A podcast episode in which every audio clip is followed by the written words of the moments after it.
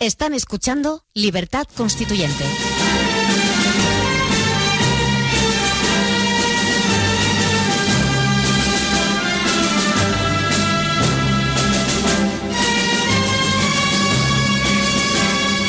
Bueno, pues aquí estamos de nuevo en Libertad Constituyente para dar comienzo al debate económico. Sí, repito, al debate económico, no están confundidos. Soy Carlos Angulo, no está aquí Juan Carlos Barba.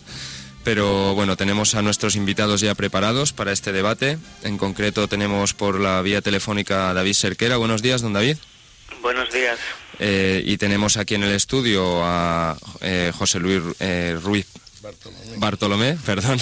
Hola, ¿qué tal? Buenos días, Carlos. Y tenemos a Ángel Jimeno también aquí en el estudio. Buenos días. Buenos días. Y a don Antonio García Trevijano también en línea, ¿verdad, don Antonio? Sí, hola amigos. Hola, buenos días. Buenos días. Bueno, pues no sé a quién dar la voz el primero. Yo simple, yo creo que aquí señala la Ángel, así que voy a dar la, la palabra a Ángel Jimeno y aquí comienza el debate. Muy bien, pues entonces vamos a tocar los, los temas que a lo largo de, esas, de estas últimas semanas seguimos tocando y tendremos que tocar a lo largo de las próximas.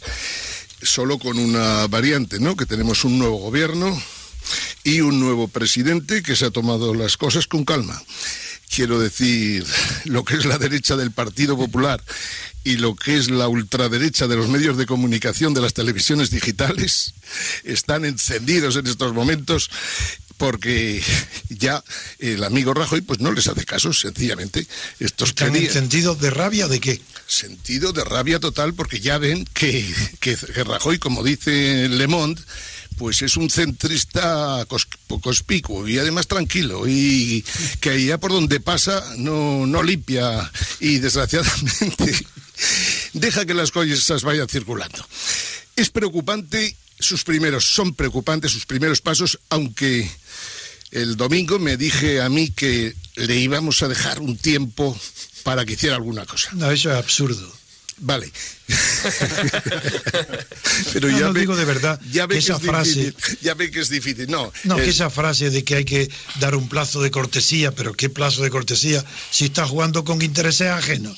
Es imposible. Los gobernantes no hay que darle nunca, no en esta situación, sino ni en la más plácida de las situaciones, hay que dar plazo de cortesía nunca a ningún gobernante, porque el gobernante en principio es una persona que puede hacer mucho daño. Vale, tiene toda la razón don Antonio. Eh, yo llevo seis meses dándole caña a Mariano Rajoy, soy del Partido Popular, aunque imagine. Pero... ¿Cómo que es del Partido Popular? Sí, yo fui del Partido Socialista. Ah, fue. Pero fui, hoy... fui, del Partido Socialista casi 30 años, eh, me presenté a las elecciones el año pasado para, para conseguir, lógicamente, la nominación, porque consideraba que al lado de Tomás Gómez, pues yo era una especie de Aristóteles de la, de la política, pero no solo no conseguí presentarme, sino que prácticamente me, me obligaron a, a salir del partido. El Partido Socialista, indudablemente, en estos momentos, eh, está pasando un momento no solo delicado, yo creo que corre peligro de desaparición.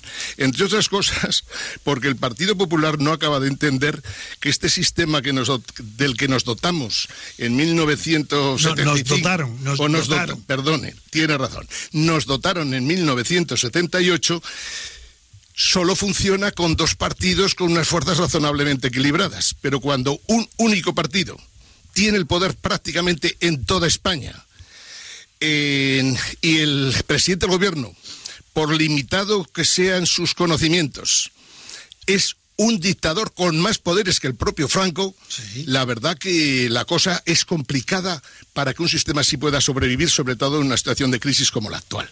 Claro. Por lo tanto, en este, esto lo lo que se va a ver en los próximos meses es si el Partido Socialista desaparece o no desaparece que la ideología del Partido Socialista desapareció hace mucho tiempo, eso no hay duda ni aquí, ni en Francia, ni claro. en Holanda, ni en ningún sitio. La socialdemocracia murió seguramente allá por 1989 y a partir de ahí toda la gente que teóricamente ha representado al socialismo han sido gente pues como Delors, como, como no, no, diría, todo, como, Willy Brandt, como, como Holland, como Willy Brandt, todos. Correcto. Todos estos en el fondo han no digo que lo hayan potenciado, aunque en algunos casos sí, pero lo que está claro es que han hecho una política neoliberal pero si cabe con más ilusión que la podían hacer los propios que teóricamente eran gente de derechas y gente eran neófitos. Correcto. Tiene, no había caído en eso, pero tiene razón. Quiero decir lo siguiente. Cuando en Estados Unidos Clinton, Rubén y compañía, para mantener el nivel de vida de Estados Unidos, se plantean seriamente desregular los movimientos de capitales a, nivel internacional y montar la Organización Mundial del Comercio para crear la parejita con la que creían que podrían controlar el mundo, la verdad es que desencadenaron un proceso que al principio fue bien, pero en estos momentos es un proceso infernal.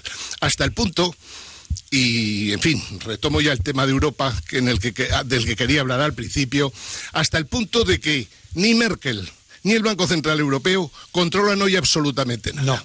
O sea, que el señor Rajoy llame a Merkel para decirle que nosotros vamos a ser muy buenos y que nos eche una mano que nosotros cumpliremos, o Rajoy y sus asesores no tienen pajoletera idea, que no lo creo, o sencillamente Rajoy está jugando ya a la gallega. Quiero decir, vamos a ver si despistamos un poquillo y me dejan algo respirar, que era en el fondo de lo que yo estaba insinuando al principio. Está pidiendo que le dejen respirar, pero lo tiene muy complicado. ¿Por qué? Pues porque los mercados no atienden a circunstancias particulares de nadie. Y España, pues ayer cayó la bolsa un 3,5%. Y hoy me imagino que por aquello de, de, seguir que la cosa siga tirando por lo menos hasta primeros de diciembre, el Banco Central Europeo comprará lógicamente la deuda que tiene que sacar España bolsa, pero lo que es indudable es que en esta política en la que estamos, aquí no controla nadie nada. La deuda bancaria y la situación de los estados es algo ya tan interconectado que seguramente en este momento son los bancos los que corren un gravísimo peligro de en cualquier momento provocar un crash a nivel europeo. Pero en fin, como no quiero en fin, abundaremos en esto, pero preferiría no te que... No te aproveches de que falta Juan Carlos por esto, para dominar la situación y callarlo a los demás. Correcto, por eso paso la palabra a José Luis, que lo tengo por aquí. Perdona, que son bromas simpáticas y simpatía hacia ti. Bueno, bueno, buenos días a todos. Yo, hombre, eh, la verdad es que da gusto escuchar a Ángel, además, cómo, cómo, eh, cómo defiende sus, sus, postulados, está muy bien, ¿no? Eh, un hombre muy, muy coherente, muy apasionado, exactamente. Hombre, vamos a ver, yo, un poco por hacer de abogado del diablo, yo estoy de acuerdo con. con me, me, o sea, me gustó mucho el discurso del domingo por la noche de Rajoy, fue un, discurso de consenso y de, y de unidad, pero es verdad que ayer, ayer un poco decepcionó, sobre todo. Eh, eh, claro, esto parece, es que ayer parece que estaba pidiendo, pidiendo el rescate, es decir, oiga, rescátenos, cómprenos la deuda. Que sí, que seremos muy buenos, pero estamos, o sea, de hecho estaba pidiendo el rescate, ¿no? Porque lo que le estaba diciendo era que, le permita tener una deuda en vez del 7% al 5, al 4, al 3, a lo que sea, ¿no? Eh, por otro lado, en su descargo hay que decir que no ha tomado posesión. Es decir, eh, no es el verdadero presidente, no está en la Moncloa, no es la persona que va a asistir a la reunión que hay eh, dentro de unas de 10 días en Bruselas. Es decir, claro, eh, también, hombre, yo he hecho en falta que, Zapatero hubiera sido, mm, no sé, si acaso codirigir durante estos tiempos o al menos acelerar el proceso de, transferencia de poder. Pero bueno, en fin, cada uno sabe lo que tiene que hacer. No, eso habría sido peor. ¿Es peor hacerlo rápido? No, no, no, que ah. Zapatero estuviera ahí. Bueno, es que Zapatero todavía, está. Que eso es un poco lo, que yo digo, que, el, traslado de poder tenía que haberse hecho, o sea, tendría que hacer lo más breve posible y no esperar al 22 de diciembre, que es cuando está previsto que sea. Pero se puede hacer en 24 horas. Claro, se puede hacer, pero para eso tiene que haber voluntad por parte del gobierno actual, porque según la ley pueden, pueden apurar los plazos, y eso parece que es la voluntad que tienen. Y yo creo que eso es negativo para la situación de España. Mucho. Dicho esto, la verdad es que, bueno, pues siempre que hay un gobierno nuevo, pues decimos, bueno, sangre nueva, gente fresca y además del PP se presume siempre algo más de tecnocracia. Mm, es decir, generalmente la gente que tiene para temas económicos suele ser gente que está que, más está preparada, más preparada, que está que tiene experiencia empresarial y de otro tipo. Eh, bueno, se han hablado de personas y de nombres que, que bueno, que, que gustan y que parecen gente que puede ser solvente pero eh, las cosas están feas. yo, la verdad es que con el endeudamiento que tenemos, público y privado, es que francamente es muy difícil que podamos eh, salir adelante de esta situación. Fijaros que ayer mismo, pues bueno, eh, lo que iba, imagino que Ángel también querrá comentar sobre el tema, el, tema del Banco de Valencia. Ah, sí, es un tema para, para vosotros, tratarlo vosotros. Un banquito, un banquito de nada que tenía, lo acabo de leer en prensa, nada más y nada menos que 8.000 millones de euros en riesgo, en riesgo inmobiliario. 5.000 en hipotecas a vivienda y 3.000 en préstamos a promotores y constructores. Eh, de los cuales... 16.000 en total. No, no, 8.000, 5 más 3. Bien. De los, eh, de los cuales estaban como adjudicados 800 millones y como dudosos o subestándar 1.000, es decir, 1.800 se consideraban malos, que yo creo que son muchos dudoso más. Cobro. De dudoso cobro. Eh, incobables o de dudoso cobro, 1.800. Hombre, yo creo que, son algunos más, porque sobre todo la parte de promotores, esos 3.000 millones, yo creo que, que de ahí si recuperan un 10 o un 20% al final del camino, pues ya van bastante bien, ¿no? Eh, pero bueno, en fin, eh, Sí, un, momento, quería ver cuál era el punto de vista de David Serquera, que lo tenemos ahí al teléfono y como no lo tenemos delante en la mesa, si no le doy yo la palabra, me parece que no va a poder. Adelante, David. Hola, Carlos. Sí, mi, mi punto de vista es que estamos en una situación muy crítica porque mm, todas las medidas que se están, aparte de que son erróneas para solucionar la crisis, la, la velocidad de su implementación es mucho menor que la velocidad a la que va el mercado financiero. Eh, entonces estamos en una situación crítica eh, por una parte, la, Unión Europea cada vez tiene más, más tensiones. Ahora es Hungría que ha pedido el rescate. Eh, si cae Hungría, cae Austria. Y por otra parte, Angela Merkel ha rechazado todos cualquier solución que sea eurobonos. Eh, y lo que está haciendo es intentando mm, arreglar el protocolo 14. Quiere, para, quiere que los, los países que se pasen del déficit a través de la Corte de Justicia Europea obligarles a, cambiar su, eh, la política de sus presupuestos. Entonces vemos que la, política europea eh, está yendo hacia que Alemania pueda controlar las economías de los países periféricos para poder seguir, para que estos países puedan seguir comprando los productos alemanes. La cuestión del Banco de Valencia es importante porque nos da una idea de la política del, del PP. ¿no? debemos olvidar que el PP ha gobernado durante muchos años en Valencia y la ha destrozado económicamente. Eh, a mí me gusta hablar mucho siempre del ejemplo del, del Centro de Investigaciones Príncipe Felipe, porque es donde yo trabajé y mm, fue este centro fue un centro de, de excelencia de investigación que fue un poco la joya de la corona valenciana para, para de cara a las elecciones, que estuvo, digamos que gestionado por un político del PP que, que ahora ha pasado al Congreso, eh, iba el número 5 en la, en la lista del PP por Valencia.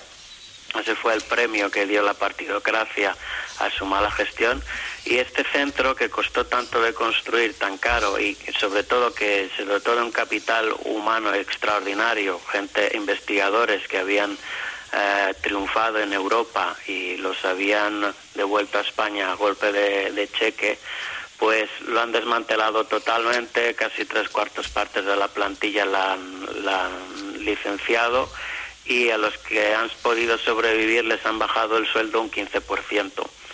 Eh, esta es la política deflacionaria que el PP quiere instaurar a partir de ahora. Esta es mi visión de, la situación. Bueno, yo, creo que el tema de la banca es un tema importantísimo por descontado en España, entre otras cosas, pues porque su crisis galopante y prácticamente imposible de resolver y más a corto plazo pues hace que lógicamente surjan tensiones muy fuertes entre, todas, entre las propias instituciones financieras y los partidos políticos. Me voy a explicar un poco. El señor Botín, el señor González, el señor Fainé, este último tocado precisamente en los últimos tiempos porque tenía una participación en un banco austríaco y se le ha venido abajo en buena medida y está perdiendo un montón de dinero por esa participación, pero sobre todo Botín y González tienen muy claro en estos momentos algo que en casi todo el mundo se tiene, menos en Europa, porque hay una visión extraña y seguramente, pues no sé si de no sé, neandertalesca o parecido, ¿no? Porque es absurdo que unos señores que teóricamente defienden el mercado no se den cuenta de que aunque un banco pequeño, un banco de capital, pongamos 2.000, 3.000, 6.000 millones, cierre, no pasa absolutamente nada, y menos cuando los impositores se han largado huyendo ya hace muchos meses.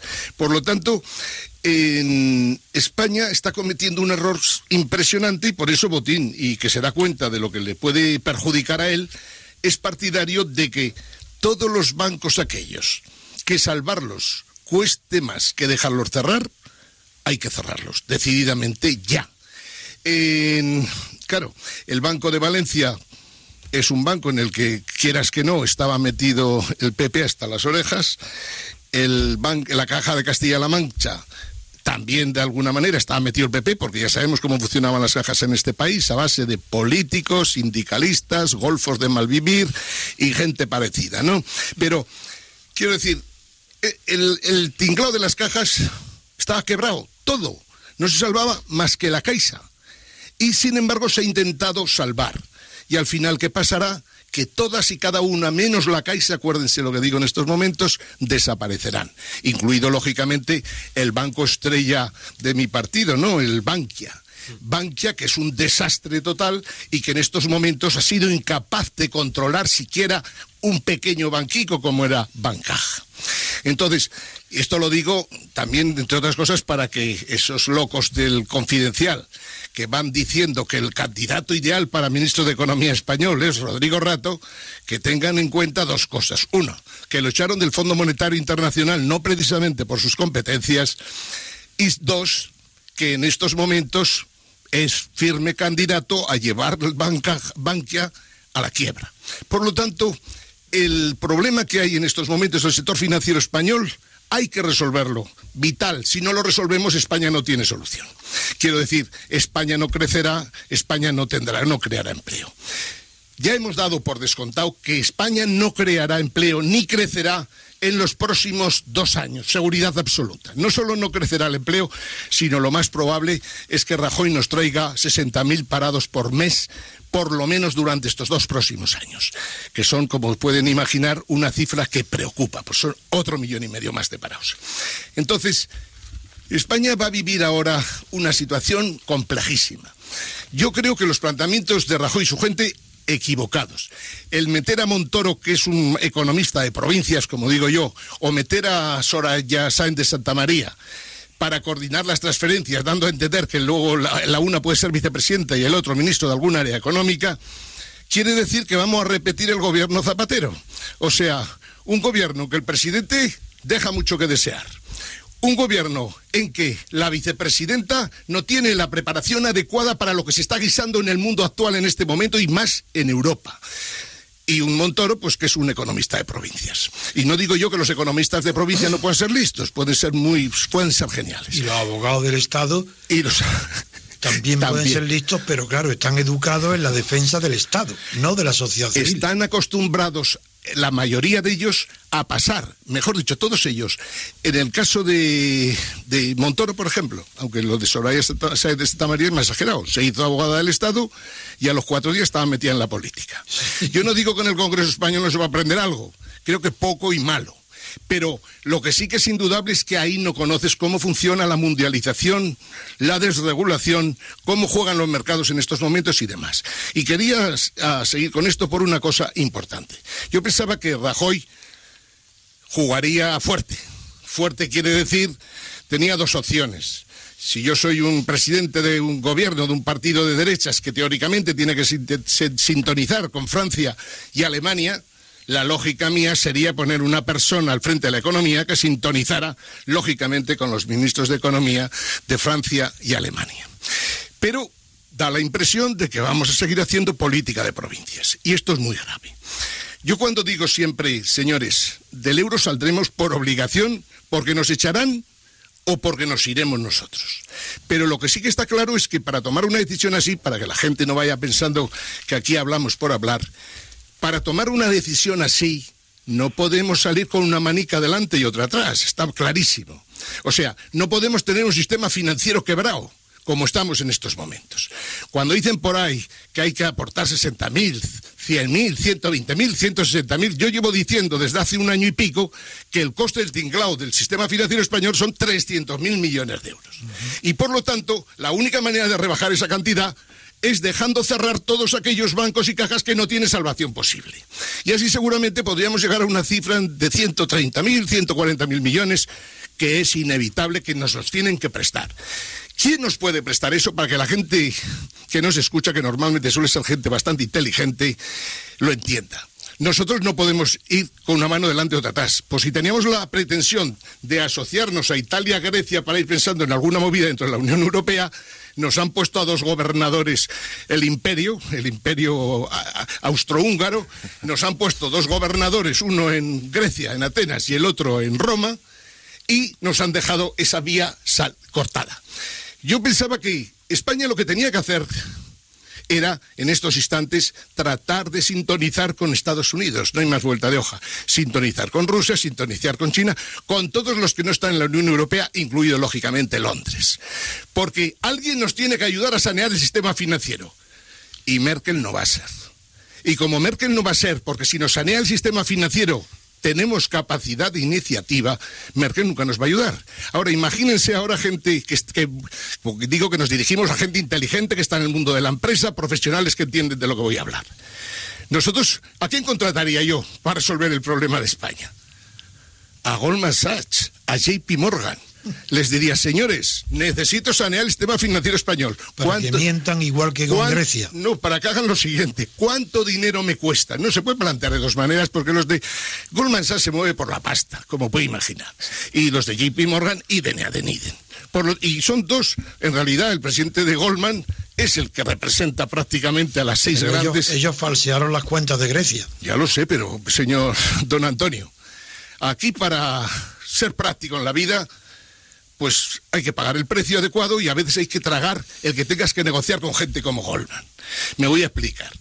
Goldman tiene plena capacidad para buscar fondos por el mundo y ponernos sobre la mesa los 160.000 millones de euros que hace falta para el sector financiero español a cambio de un precio, como todo.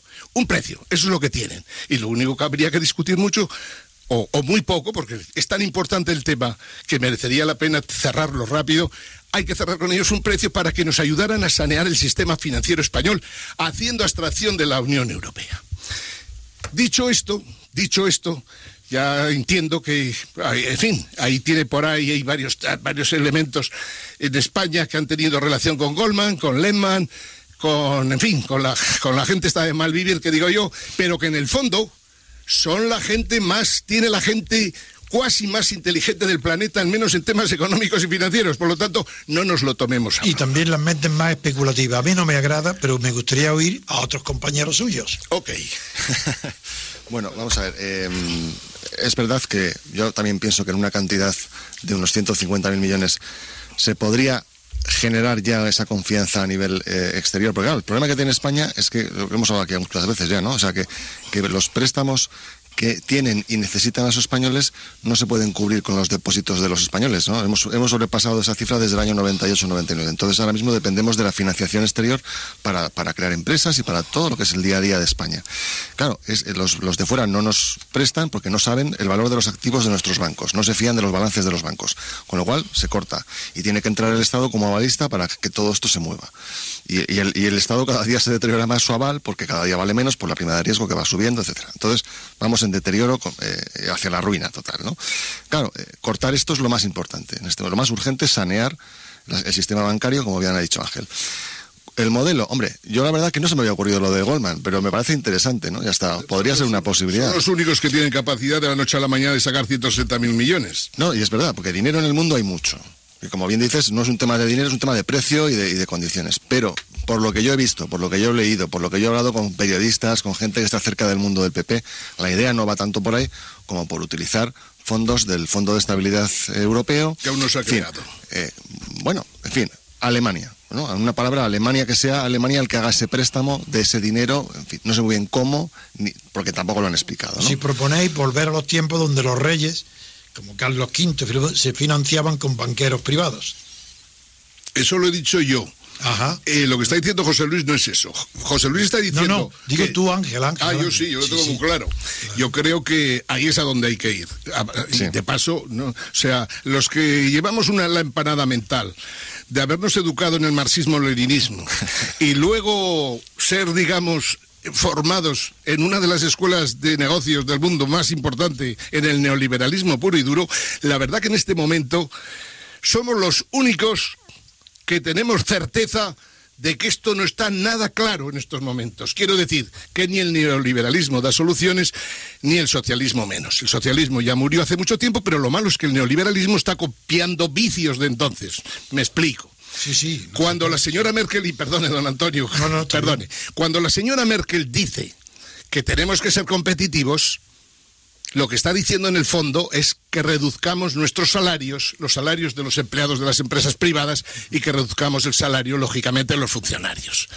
¿Qué es esto? Pues lo mismo que hacía Stalin, lógicamente, en la Unión Soviética ahora ya hace mucho tiempo. ¿Qué es lo en, todo el mundo ha tenido ha tenido errores pensando que fue el sector agrícola, digamos, ruso el que financió de alguna manera el sector industrial de la Unión Soviética, al igual que, sin embargo, en China, indudablemente sí que hubo una transferencia de recursos de la agricultura a la industria para industrializarse más rápido.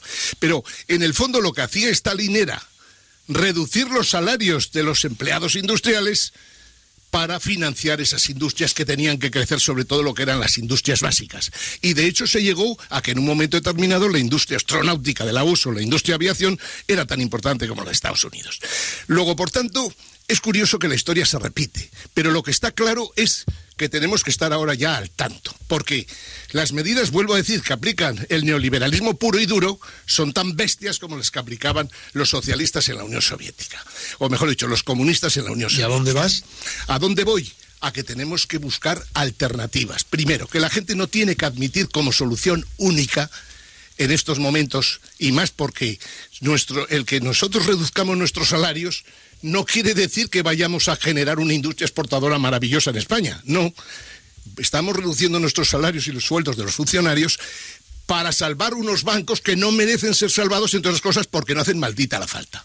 Quiero decir, España podría funcionar perfectamente con las sucursales del Banco Santander, el Banco Bilbao Vizcaya y, lógicamente, la Caixa, en mi opinión, y si hace falta con las sucursales de las cajas de, la, de la, lo que eran antiguos las, las, digamos, oficinas de correos.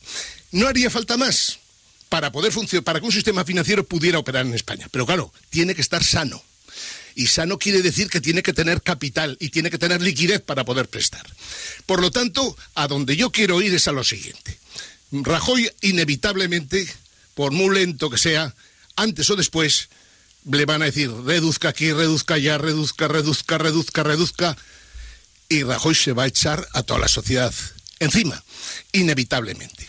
El Partido Socialista está hecho unos zorros. Yo creo que tras la derrota de Andalucía, el Partido Socialista estará mucho peor todavía. Está muerto. Por lo tanto, los que, creen, los que queremos cosas buenas para este país, los que no hemos vivido en libertad y democracia como la entendemos, lo que tenemos que ir pensando es que el socialismo se irá a hacer puñetas, que Izquierda Unida no ofrece nada, porque siempre están riñendo entre ellos desde No, y aunque no riñeran, no tiene fórmula alguna. No tiene fórmula alguna por descontado, pero es que están todo el día, además, a palo limpio entre ellos y esos otros pequeños partidos que han saltado ahí a la palestra, pues también en el sistema político español no tienen ninguna posibilidad. Por lo tanto, lo que sí que va a haber es germen para que pueda surgir a lo largo y ancho de España un movimiento asociativo que deje entrar a, a, todo tipo de gentes que en un momento determinado se sientan ya perseguidas o perjudicadas o dañadas o arruinadas, porque con eso indudablemente cabe la posibilidad de que nos carguemos el sistema que nos dimos en 1978. Ojalá. Me voy a explicar. Ojalá. vamos a ver si... Eso sería una suerte. Si al año, si al año que viene tenemos 750.000 parados más... Perdona, perdona Ángel. En primer lugar, nosotros no nos dimos ningún sistema. Eso no es verdad. Pues no lo dieron. el pueblo español no intervino para nada. Es verdad, es verdad. Estaba yo allí y sé perfectamente cómo pasó todo. Esto, y en segundo lugar, no es una constitución porque ni separa los poderes ni es representativa de los españoles, ni es un régimen eh, donde los jueces tengan independencia.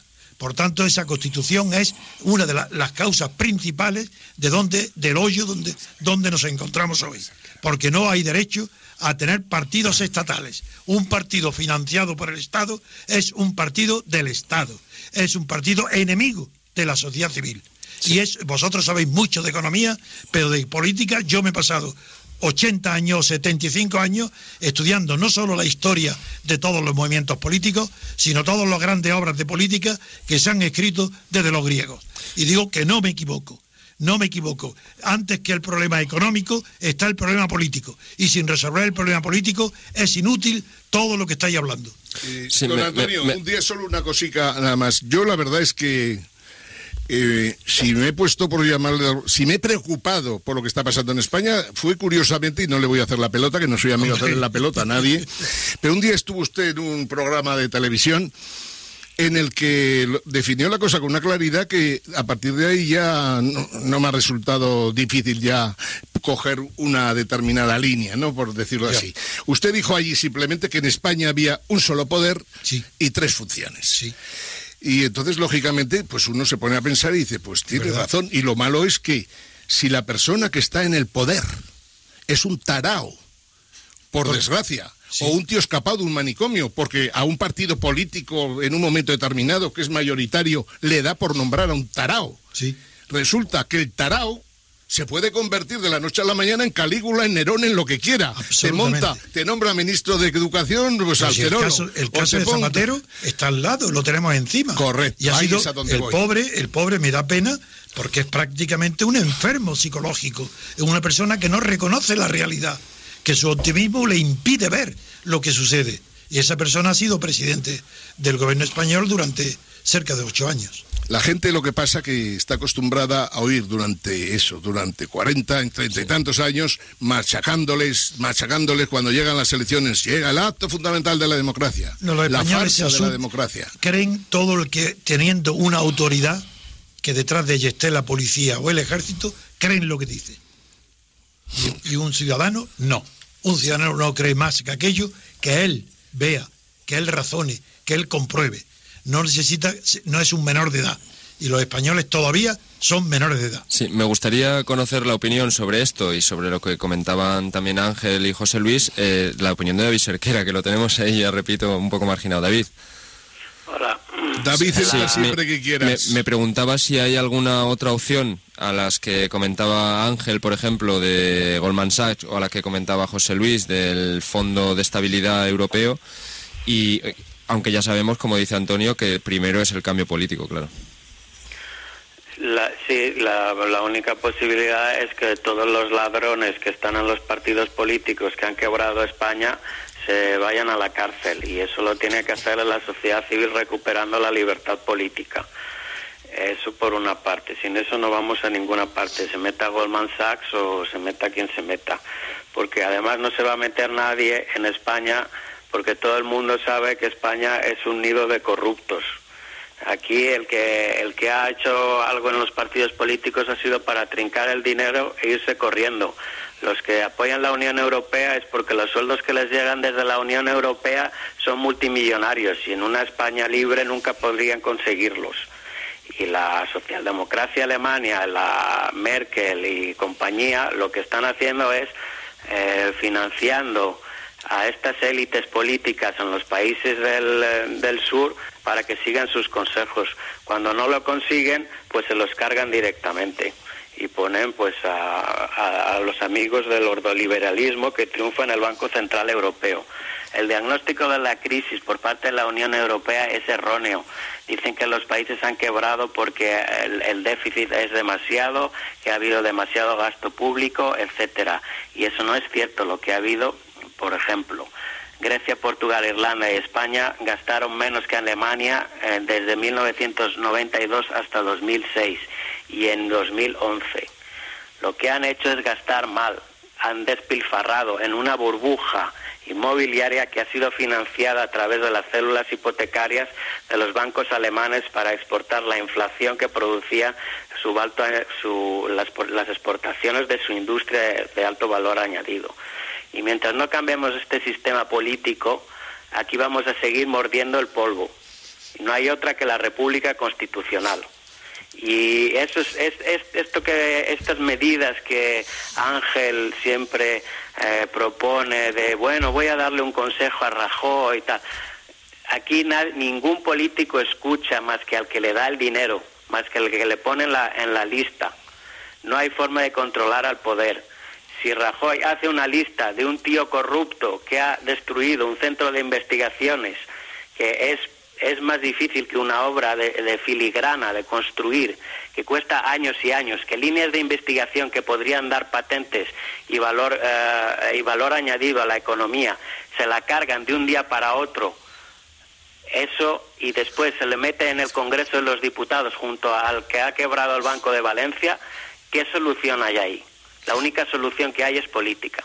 Sí, yo, David, eh, según estabas contando lo del hombre este de Valencia que han colocado en las listas del PP de allí, me estaba acordando que todavía es más grave, por lo que voy a decir, el caso de que, conocerás, Ángela, de Enrique Cascallana, exalcalde de Alcorcón y hombre que ha, dejado al pueblo de Alcorcón de 140.000 habitantes con una deuda de 600 millones de euros, que se dice pronto que tiene la deuda por habitante más alta de España, más incluso que el, que el, Madrid de Gallardón, que ya es decir, ¿no? Y este señor, nada más y nada menos que ha ido de número uno en las listas del Senado del Partido Socialista por Madrid. Y, ha salido senador. Pero digo que es más grave. más corrupto, más posibilidades. Pero que es más grave porque en el Senado sí hay listas abiertas. Es decir, que si ah, hubiera habido gente con, cabeza, pero hubiera dicho no, voto a Cascallana, voto a otro. Pero esa es la demostración. Las listas abiertas no se utilizan jamás. En la experiencia italiana, que es la única fuerte que se hizo, no llegaron a variar el orden ni el 3%. Eso no sirve para nada. Es la demostración de que las listas abiertas no son una solución a nada, efectivamente. oye, yo eh, me parece muy bien lo que decía David por descontado, pero como digo que, que también hablamos para gente interesante, también le tenemos que dar esperanza. Vamos a ver, a dónde voy. El problema europeo, al margen de políticas interesadas de unos y otros, el problema europeo, el problema de que Europa esté fracasando, sobre todo la unión monetaria, lógicamente es el problema de la creación del euro. Ninguna duda. A nadie se le ocurrió que al cabo de los años eh, mejor dicho, pensaron que, con los años la productividad alemana sería igual que la productividad italiana, que la productividad holandesa, que la rumana, que la húngara, que la de San Pedro Bendito. La experiencia, al igual que en el desarrollo de ciudades y demás, siempre es lo mismo. Todo se concentra en lo más interesante. Y el que está más alejado de esos centros interesantes, lógicamente, termina en una especie de desierto económico en el que subsiste como puede. El problema que tenemos en Europa es de competitividad en los diferentes países. Y lógicamente, mientras no se resuelva la competitividad, no resolveremos el tema de los déficits comerciales, que es el gran problema que tenemos en este momento, no menos de 12 países de los 17 que hay en Europa. Por lo tanto, que esto va a estallar es seguro, no tiene solución de ninguna clase. El señor Barroso, el señor Rompuy, que son otros dos, vamos, diría, más que dos enanos, por decirlo intelectualmente hablando, ahora se llevan un paquete de eurobonos, tres posibilidades le llevan a Merkel, estoy de coña marinera, de las cuales las dos primeras dicen que esas hay que cambiar los tratados y por tanto no se pueden aplicar. Y ciertamente, si no se aplican esas dos, la tercera que proponen no sirve para nada. Por lo tanto, Europa, el Consejo de Europa se preocupa, mejor dicho, la Unión Europea, lo que entendemos como Unión Europea de 27 o 29 países pronto, lo que de alguna manera hace es tratar de defender los intereses de los burócratas de la Unión Europea. Y están buscando soluciones y soluciones porque se dan cuenta que si el, que si el, el memo esto, el momo este del euro, se les viene abajo, pues la mitad de su poder se, también desaparece. Y por lo tanto supongo que habrá que reducir un buen pedazo de la Unión Europea. Me refiero en cuanto a la burocracia.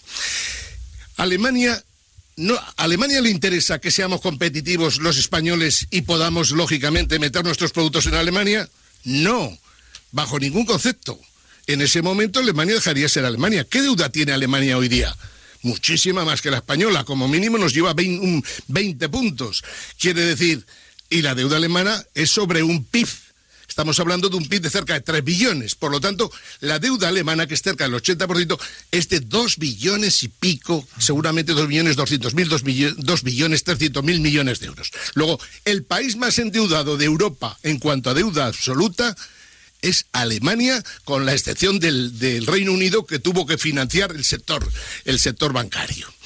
Pero estamos ante una paradoja de que Alemania, que está viviendo tres años decentes económicamente a lo largo de su historia reciente, me refiero a los últimos 20 años, porque los 17 años anteriores Alemania no creció ni torta, tres años de crecer bien y una farsante al frente de Alemania permite que el resto de los países vayan como borregos porque indudablemente les han puesto un cepo terrorífico, que es el cepo de la deuda. Quiere decir, si usted no se comporta como yo le digo, usted lógicamente le aprieto el cepo y o lo dejo caer o me le cargo el gobierno. Claro, funcionar así Europa, esto quiere decir que no puede acabar bien, entre otras cosas, ya no solo simplemente por razones económicas, sino simplemente por razones morales. Y por lo tanto, hoy había un artículo de Martín Wolf en Le Monde el Lemón, lógicamente, las páginas económicas especiales de los martes, que se lo recomiendo a la gente que lo compre, porque es muy interesante. El Martín Wolf decía que en este momento se juega lo que ya en otros momentos de la historia europea y mundial se jugó, que fue si sobrevivirá o no en este caso la Unión Monetaria Europea. Todavía no se pone en duda la Unión Europea porque pensamos todo el mundo que un mercado común nos puede interesar a todos. ¿Y con qué fenómeno histórico lo compara? Con, lógicamente, el Imperio Romano y el ah. Imperio Chino. Hace dos mil años, a partir de, desde hace dos mil años, nunca habíamos conseguido en Europa nada ni parecido a lo que tenemos en estos instantes si dos personajes curiosos, Mitterrand y Kohl, no nos hubieran metido en el lío de la creación del euro. Porque el euro se creó mal y además con unas ideas equivocadas. Es el problema que a veces pasa a políticos de talla. La moneda tenía que haber sido la común, el, último eh, conquista, la última eh, la última, medida de una unión. Eso es lo último, no lo primero. Exactamente. Y por eso tendremos que desmontar el camino recorrido, o sea, deshacer el camino recorrido y volver otra vez a, crearlo. Por lo tanto, a los que, con los que hablamos siempre, el euro para bien o para mal, caerá. En, España, que es un país de analfabetos políticos, sobre todo entre nuestras élites, no es normal lo que ocurre en Francia, que se junte un historiador, un catedrático, se junte con todos los banqueros de Francia y les diga, señores de Société Générale, señores de Banque Nacional de París, hagan el favor de ir pensando que salimos del euro, porque si no lo hacen, quebrarán ustedes también. Esto en Francia puede ser un diálogo. Y eso que ha, que ha bajado el nivel cultural de Francia tremendamente. disculpadme que interrumpa un segundo, simplemente que me gustaría conocer la opinión de David Serqueda y nos quedan tres minutos de programa para que no se nos quede ahí en el tintero. Si, Ángel lo va a permitir, Perdone, perdone. adelante, David. Yo, es que hay que enseñar al pueblo llano. Adelante, adelante. Para cederle la palabra al, al nuevo invitado de hoy, que no es Ángel, eh, para que él termine. Eh, la situación de, de, Francia se está deteriorando. Creo que fue Standard Poor's ayer que, que, ya le dio un toque a, Francia de que si continuaba mm, así el diferencial, pues iban a tener que bajarle el rating. Y esta es una... una mm, si, si, Francia tiene problemas, yo creo que la Unión Europea, la Unión Monetaria no, no puede continuar. Pues ya doy paso al invitado. Sí, José Luis Ruiz. Sí. ¿Tu vaticinio sobre el euro? bueno, yo vamos a ver, creo que lo hablábamos antes de entrar en antena, Ángel y yo, yo creo que hay dos caminos. Uno es deshacer el camino andado y otro es ir hacia, ir hacia adelante. Yo creo que los que nos gobiernan, por las razones que sean, por interés propio, por mantener sus burocracias, por lo que queramos, van a tender hacia una mayor unión y los países que estamos ahora mismo empobrecidos y que hemos caído en la trampa de la deuda y demás, pues, pues mm, lo vamos a ver como una salvación. Entonces pasaremos por todo lo que nos digan. Esa es mi impresión. Me vais a permitir el final, aunque pero creo que, pero creo que los procesos son tan lentos que en cualquier momento puede saltar todo por los aires. Eso estoy de acuerdo contigo. Vamos a ver, la gente tiene que tener muy claro hoy que ni Merkel, ni Sarkozy, ni nadie controla los mercados financieros de deuda y, lógicamente, los mercados, digamos, la deuda bancaria. Nadie lo controla. Pues, señores, con todos los respetos, cualquier brisa que venga de China o que venga de Estados Unidos o de cualquier lado, o cualquier problema que haya en Oriente Medio, se nos viene todo abajo. Mañana había los que vaticinan cosas y los sueltos dicen que seguramente el sistema bancario europeo va a vivir su momento más difícil desde el año 2008. Recemos los que crean en, Dios o, adoremos al diablo los que adoren al diablo, pero mañana es un día que podría ser curioso. Bueno, pues estamos escuchando la música de fondo porque se acaba el tiempo para este debate económico. Yo no sé si plantear más soluciones porque el tema del euro está muy mal y para el próximo día pues quizá podríamos hablar también de qué soluciones hay como alternativa a lo que va a venir porque el euro la verdad es que parece que tiene muy, muy difícil solución. ¿no? Bueno, muchas gracias David Serquera ahí en línea. Gracias a vosotros muchas gracias José Luis Ruiz Bartolomé. Muchas gracias. Muchas gracias Ángel Jimeno. Gracias a todos y a don Antonio, que siempre, nos, siempre nos corrige en el No, hoy, hoy había hablado bien. En español. yo corrijo cuando cometéis faltas gramaticales, como, como, sucede en los académicos de la lengua, que son los primeros que cometen las faltas. Gracias a todos y saludos a nuestros oyentes. Damos por finalizado aquí el debate de economía.